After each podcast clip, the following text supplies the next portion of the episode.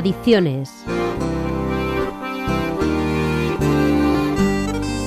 El alcohol es la droga más consumida entre los españoles.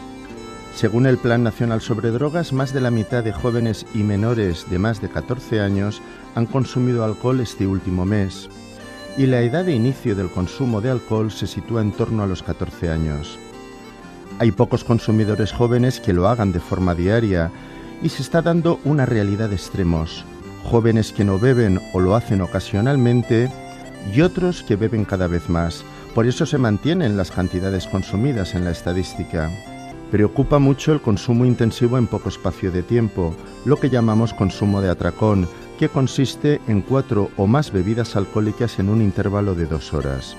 El objetivo es alcanzar la embriaguez, la borrachera, y de esta manera se alcanza rápidamente. El consumo entre los jóvenes tiene mucho que ver con la manera de entender la diversión la necesidad de sentirse integrado en el grupo y el papel que sigue teniendo el alcohol como iniciación en la edad adulta. Tampoco hay que olvidar que hemos normalizado la disponibilidad y publicidad de bebidas alcohólicas en entornos urbanos, hasta tal punto que ya no las vemos, pero están ahí, presionando y normalizando. En este último aspecto, el entorno familiar tiene mucho protagonismo. Por ello, debemos preguntarnos, ¿Nuestro estilo de vida y sus mensajes les han ayudado a asociar el alcohol a la diversión? ¿Les hemos ayudado a asociar el alcohol a una conquista de la vida adulta? ¿Hemos normalizado desde la familia el consumo de alcohol? Con estas premisas podemos encontrarnos con que nuestro hijo o hija lleguen borrachos a casa o que nos llamen desde las urgencias de un hospital.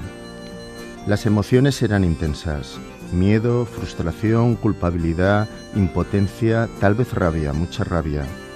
Es importante no dejarse llevar por ellas. Las emociones pueden ser combustible, pero nunca han de ser el conductor. Los gritos y las recriminaciones no van a servir de nada, y mucho menos si el menor está bajo los efectos de lo que ha bebido. Hay que tener una conversación, pero cuando todos estemos en situación de dialogar, tal vez al día siguiente aunque se haya hablado antes del alcohol, es la oportunidad de hacerlo en profundidad y con cercanía.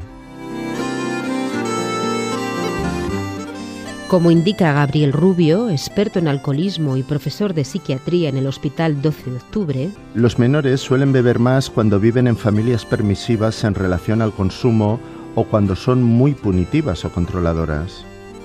Sin embargo, el contacto con el alcohol se produce de una manera más moderada y con menores riesgos cuando hay una actitud dialogante y educativa en la familia. Hay que realizar una labor preventiva, informar verazmente de las repercusiones del consumo de alcohol y no esperar a la crisis. Frente al abuso se debe de rechazar la conducta, pero no a la persona. No hay que olvidar que educar lo hacemos en todo momento con la forma de conducir nuestra vida, no solamente en esa conversación formal y seria. Por eso hay que ser conscientes de cómo vivimos y qué mensajes transmitimos con este estilo de vida. ¿Nuestra vida realmente transmite mensajes generadores de salud o los contrarios?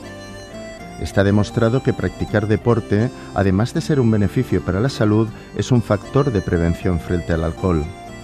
Eso sí, habrá que vigilar cómo celebramos los triunfos si estamos en deportes competitivos. Las actividades artísticas, culturales, en la naturaleza, en resumen, todo el tiempo libre de calidad genera hábitos saludables, fomenta la sociabilidad y facilita recursos y habilidades personales. El tiempo libre de calidad y satisfactorio no solo es preventivo frente a conductas de riesgo con el alcohol y otras drogas, sino que además ayuda a las personas a ser felices y mejores ciudadanos. No podemos esperar a que una ley sobre el alcohol y los menores lo solucione todo. Una ley que además lleva años sin desarrollarse y por lo que los diferentes legisladores no parecen tener mucho interés en cambiar.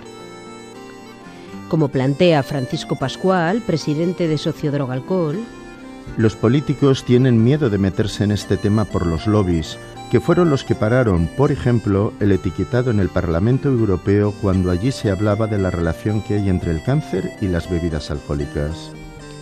El legislador no ha de doblegarse ante el alcohol. Pero educar es algo mucho más amplio.